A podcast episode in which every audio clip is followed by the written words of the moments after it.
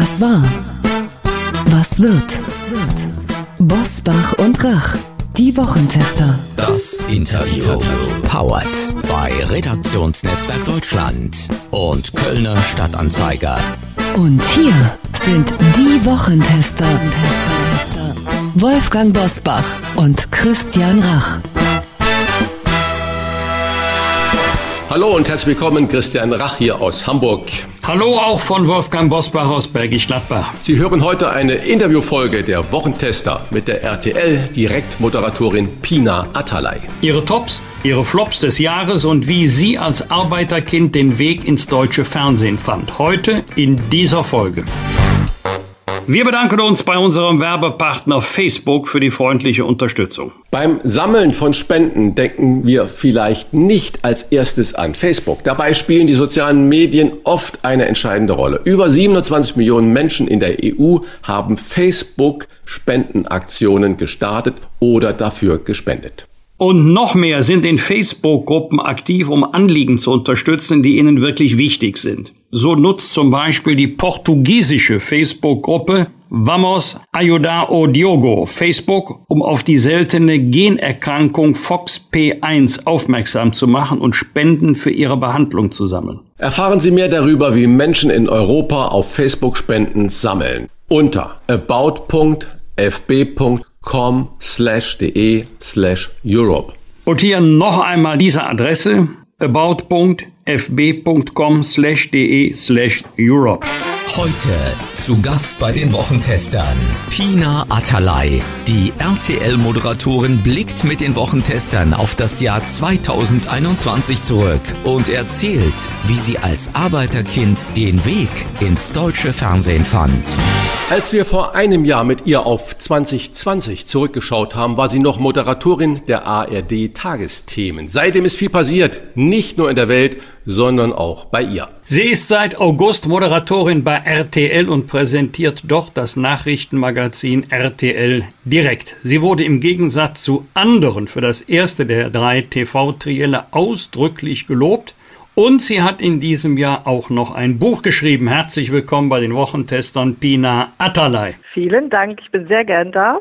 Danke für die Einladung. Frau Atalay, so hört man sich wieder. Ein Jahr nach unserem ersten Gespräch haben Sie im Dezember 2020, also vor einem Jahr, schon geahnt oder vielleicht sogar gewusst, was und wie viel sich in Ihrem Leben in diesem Jahr verändern wird? Tatsächlich nicht. Ich kann mich erinnern, dass ich damals äh, gerade im Kreis Lippe war, in meiner alten Heimat und so über die lippischen Hügel blickte und wir uns ja über die politische Lage im kommenden Jahr, das Superwahljahr und so unterhielten. Aber da ja, war mir noch nicht bewusst, ähm, die Anfrage kam deutlich später, dass ich dann eine wichtige Rolle spielen werde, zumindest in der Berichterstattung. Also das, das äh, passierte dann deutlich später. RTL Direkt heißt das neue Nachrichtenformat, das Teil einer Infooffensive, so nennt es RTL, ist.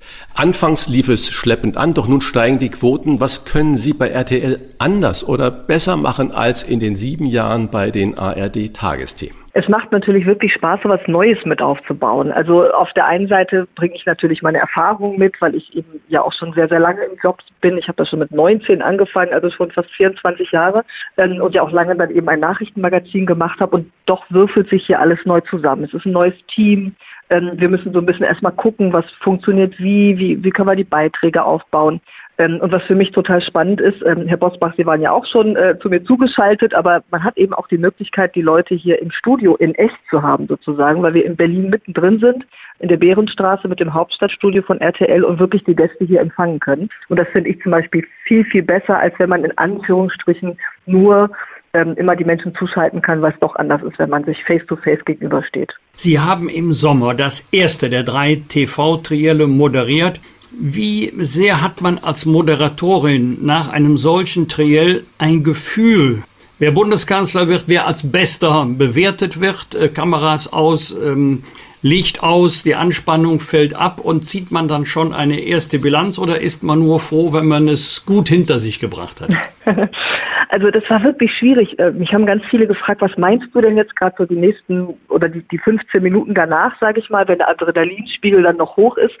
Und ich muss sagen, darauf habe ich mich gar nicht so konzentriert. Also es war wirklich in diesem Triell mir unglaublich wichtig, dass wir es schaffen, dass die Zuschauerinnen und Zuschauer einen Mehrwert haben, dass wir jetzt nicht nur auf alten Kamellen rumreiten, dass alle gleichermaßen zu Wort kommen. Ähm, Peter Klöppel und ich kannten uns ja auch noch nicht so gut, dass wir auch funktionieren. Das hat funktioniert.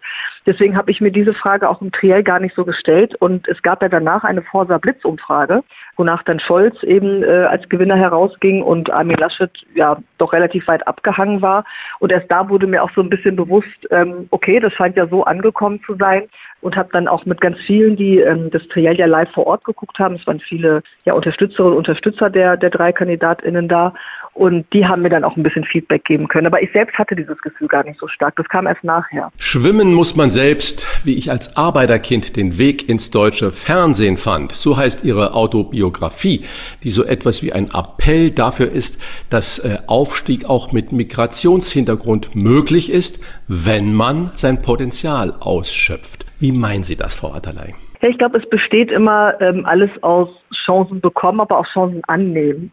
Und mir ist es ganz wichtig, dass dieses Buch, das ja ähm, genau so meine Geschichte ein bisschen erzählt, vom Arbeiterkind, vom türkischstämmigen Kind ähm, ins, ins deutsche Fernsehen, aber auch viele andere Geschichten. Ich habe ja mit ähm, ja, vielen Prominenten gesprochen, mit Elke Büdenbender, auch Armin Laschet war dabei, ähm, Aminata Touré, Sibel Kekile. Und zu sagen, ähm, es ist nicht einfach, wenn man quasi bestimmte Voraussetzungen nicht hat, aber wenn einem Chancen geboten werden, und ich hoffe, dass das immer mehr passiert, dass Chefin, Chefs, äh, Lehrerinnen einfach sehen, was Kinder oder Menschen leisten, diese Chancen auch anzunehmen. Also ich möchte, dass das Mut macht, das Buch. Das soll jetzt gar nicht irgendwie zu negativ sein, ist alles ganz schrecklich, sondern ich möchte eigentlich, dass man sich, sich traut, auch was zu machen und es anpackt. Das hat ja auch Cem Özdemir bei der Vorstellung als neuer Landwirtschaftsminister gesagt, dass er sich natürlich als kleiner Junge türkischstämmig nie hätte denken können, dass er mal einem Ministerium vorsteht. Ist es genau diese Kraft, diese Aussagen, diese Karriereweg, den Sie damit meinen? Ja, doch ein Stück weit. Also ich glaube, Cem Özdemir ist für viele, gerade im politischen Bereich, tatsächlich ein Vorbild.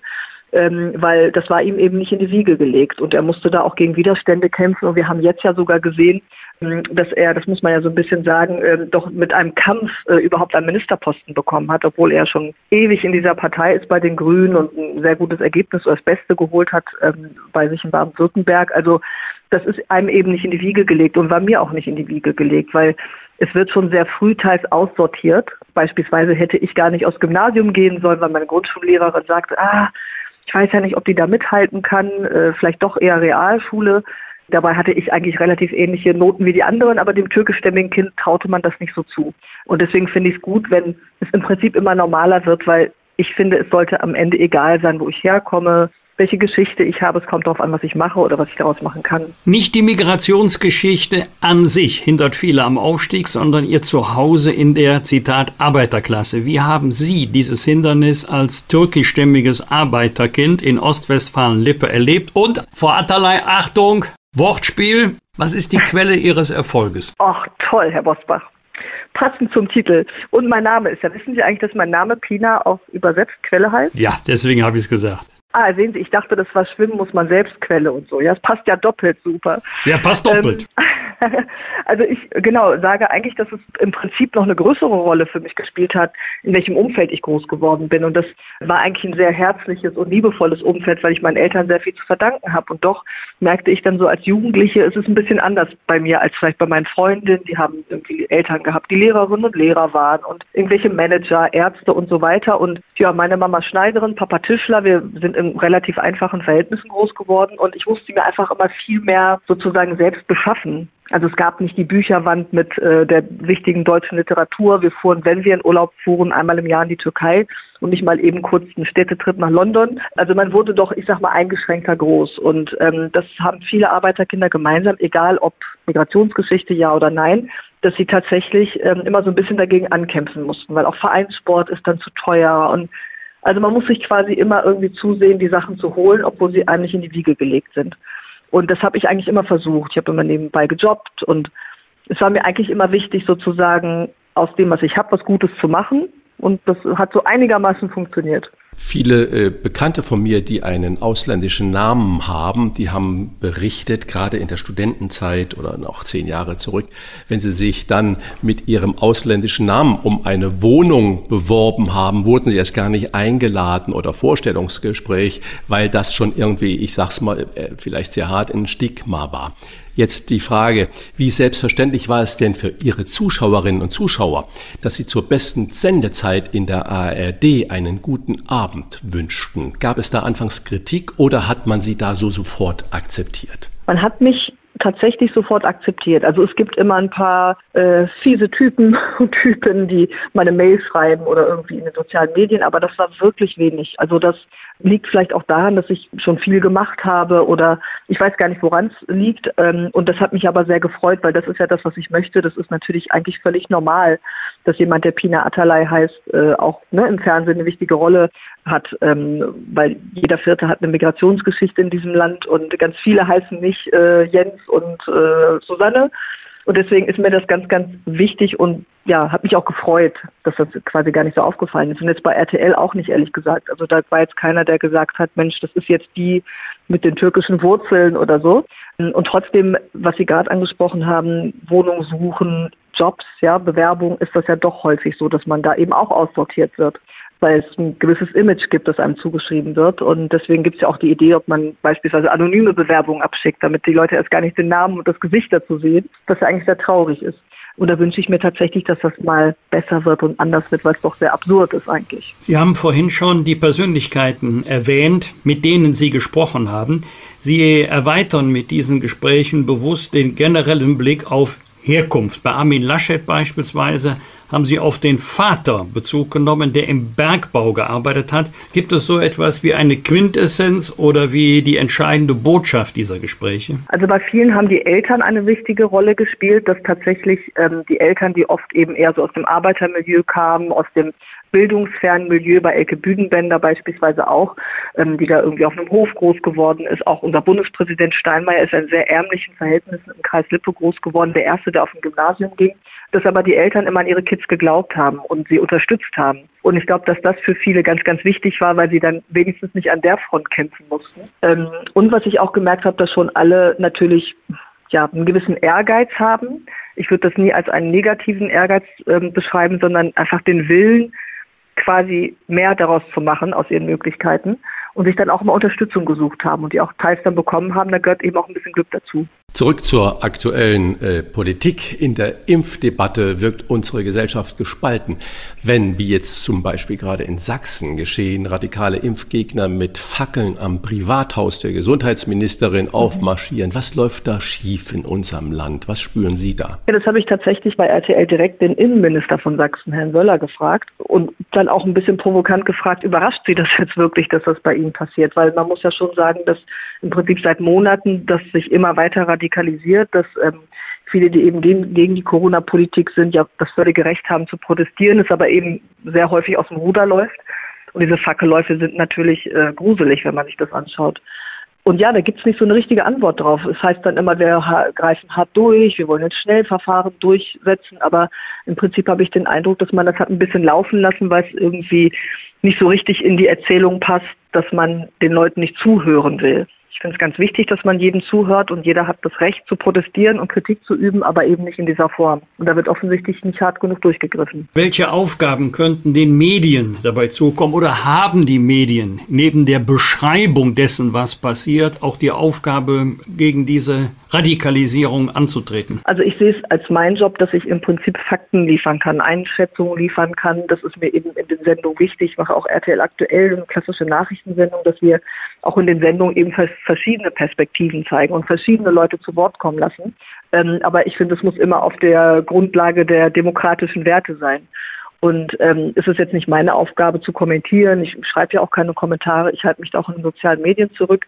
Ich finde es ganz wichtig, dass wir ganz klar sagen, wie der Stand der Wissenschaft ist und da auch verschiedene Wissenschaftlerinnen und Wissenschaftler zu Wort kommen lassen, die Politik hinterfragen immer wieder. Wir sehen jetzt dieses Corona-Chaos der letzten Wochen, das versteht ja kein Mensch mehr äh, mal ist dies möglich, mal das nicht möglich, erst keine Impfpflicht, dann doch Impfpflicht. Und das ist mein Job, das zu hinterfragen und damit eben auch den Menschen zu helfen, es vielleicht ja anders einordnen zu können. Wie stehen Sie denn als Person, ich will das jetzt gar nicht der Journalistin oder Moderatorin zuordnen, als Person Pilar Atterlei zum Thema allgemeine Impfpflicht? Das ist ja mein Gesamtpaket, wenn Sie mich fragen. Sie kennen das, Herr Bosbach. Also ich glaube, dass äh, wir, wir haben ja nun viele Wissenschaftler, die sagen, Impfen ist sozusagen der Schritt raus aus der Pandemie. Und äh, wahrscheinlich blieb der Politik jetzt momentan nicht mehr viel anderes übrig. Und ich finde es aber auch genauso richtig, dass das im Bundestag diskutiert wird, dass das eben auch eine ethische Frage ist und man das nicht einfach jetzt per Dekret erlässt, sondern ähm, auch darüber diskutiert wird, obwohl jetzt ja auch viele Virologinnen und Virologen sagen, das ist viel zu spät bis diese Impfpflicht kommt, haben wir März. Und ich vermute, das steckt so ein bisschen dahinter, dass man sich erhofft, ähm, dass bis dahin die meisten dann doch sich auch haben impfen lassen. Gestern war der Nikolaus sicherlich auch bei Ihnen und hat Ihnen die Schuhe vollgestopft, wenn Sie lieb waren in diesem Jahr. Was waren jenseits aller politischen Überlegungen so Ihre Highlights oder auch vielleicht Ihre traurigen Erlebnisse? Ja, also ich hatte keine Kartoffeln oder äh, eine Rute in meinen ja, Stiefeln. Das alles ist, richtig gemacht. Schon mal, genau, alles schon mal richtig gemacht. Es war Schokolade drin. Ähm, na, ich, auch wenn es jetzt wieder Beruf ist und, und irgendwie politisch, das Triell war schon ein Highlight. Das kann ich nicht anders sagen. Das war eine ganz besondere Sendung. Und ähm, ich bin sehr froh, dass die auch so viel Zuspruch ähm, gefunden hat. Und ähm, ja, ansonsten bin ich über jedes Jahr froh und fröhlich, äh, indem die Familie weiterhin gesund ist, gerade in diesen schweren Zeiten, ähm, indem es meiner Tochter gut geht. Also das, das ist mal das, worüber ich mich jedes Jahr freue. Und auch jetzt zum Ende des Jahres lässt man immer so ein bisschen Revue passieren. Es war schon ein verrücktes Jahr für mich, muss ich sagen, mit dem Wechsel und äh, das Politische und Corona aber es sind noch alle gesund und das ist mir am wichtigsten. Wenn Sie aber gerade sagen, Sie schauen auch zurück, gab es auch irgendwas, äh, wo Sie gesagt haben, Menschenskinder, das hätte ich lieber nicht gemacht oder nicht gesagt, wenn ich es lax sage, was war so ein Flop, wo Sie gesagt haben, hätte ich gerne verzichtet? Ach so, einen richtigen Flop, ich hätte gerne auf Corona verzichtet. Also ich habe es jetzt nicht gehabt, aber auf die Pandemie insgesamt, ja. Wir haben ja letztes Jahr auch darüber geredet, was wäre so die schönste Nachricht, die man überbringen wollen würde als Nachrichtenfrau. Äh, und das wäre, diese Pandemie hat ein Ende oder ist zu Ende.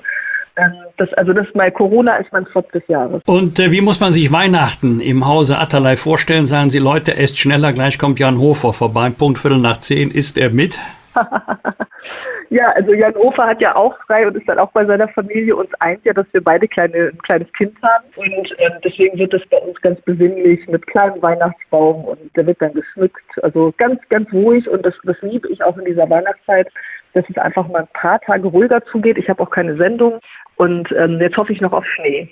Schwimmen muss man selbst. Das aktuelle Buch von Pina Atalay ist unser Lesetipp für dieses Weihnachtsfest, weil es engagiert, und differenziert zugleich ist, weil es zum Beispiel unterscheidet zwischen sozialer Herkunft und ethnischer Herkunft. Das ist unser Wochentester-Lesetipp. Herzlichen Dank für das Gespräch. Frohe Weihnachten, guten Rutsch, bleiben Sie gesund, Bina Atalay. Ich danke Ihnen beiden auch und genau das wünsche ich auch Ihnen und Ihren Zuhörerinnen und Zuhörern. Auf bald. Vielen Dank. Alles Gute. Ciao, ciao. Wir bedanken uns bei unserem Werbepartner FreeNow für die freundliche Unterstützung. FreeNow kennen Sie vielleicht noch als My Taxi App. Doch FreeNow ist mittlerweile viel mehr. Sie können über die App neben dem Taxi auch E-Roller, E-Scooter, E-Bikes, Carsharing und Ride buchen. Das ist ein Mietwagen mit Fahrer zum Festpreis. FreeNow ist die Multimobilitätsplattform mit dem größten Angebot in ganz Europa. In Deutschland sind bereits ShareNow, Miles, Tia, Emmy und Voi über die FreeNow App buchbar. Alle Mobilitätsservices in einer App. Flexibel, einfach, schnell und nachhaltig. Von A nach B mit der Option, die am besten für Sie passt. Das ist FreeNow. Laden Sie sich jetzt die FreeNow App herunter und entdecken Sie alle verfügbaren Services in Ihrer Stadt.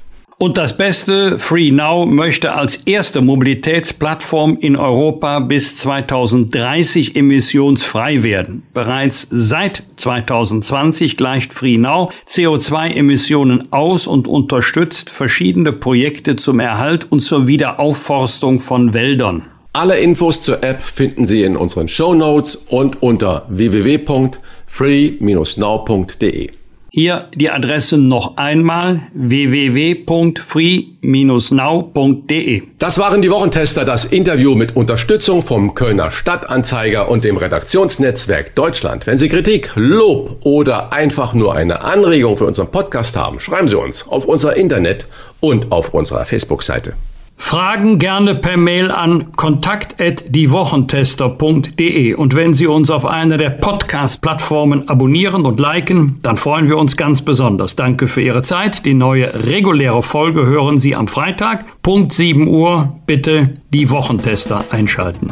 Was war? Was wird? Wolfgang Bosbach und Christian Rach sind die Wochentester. Ein maßgenau Podcast. Powered bei Redaktionsnetzwerk Deutschland und Kölner Stadtanzeiger.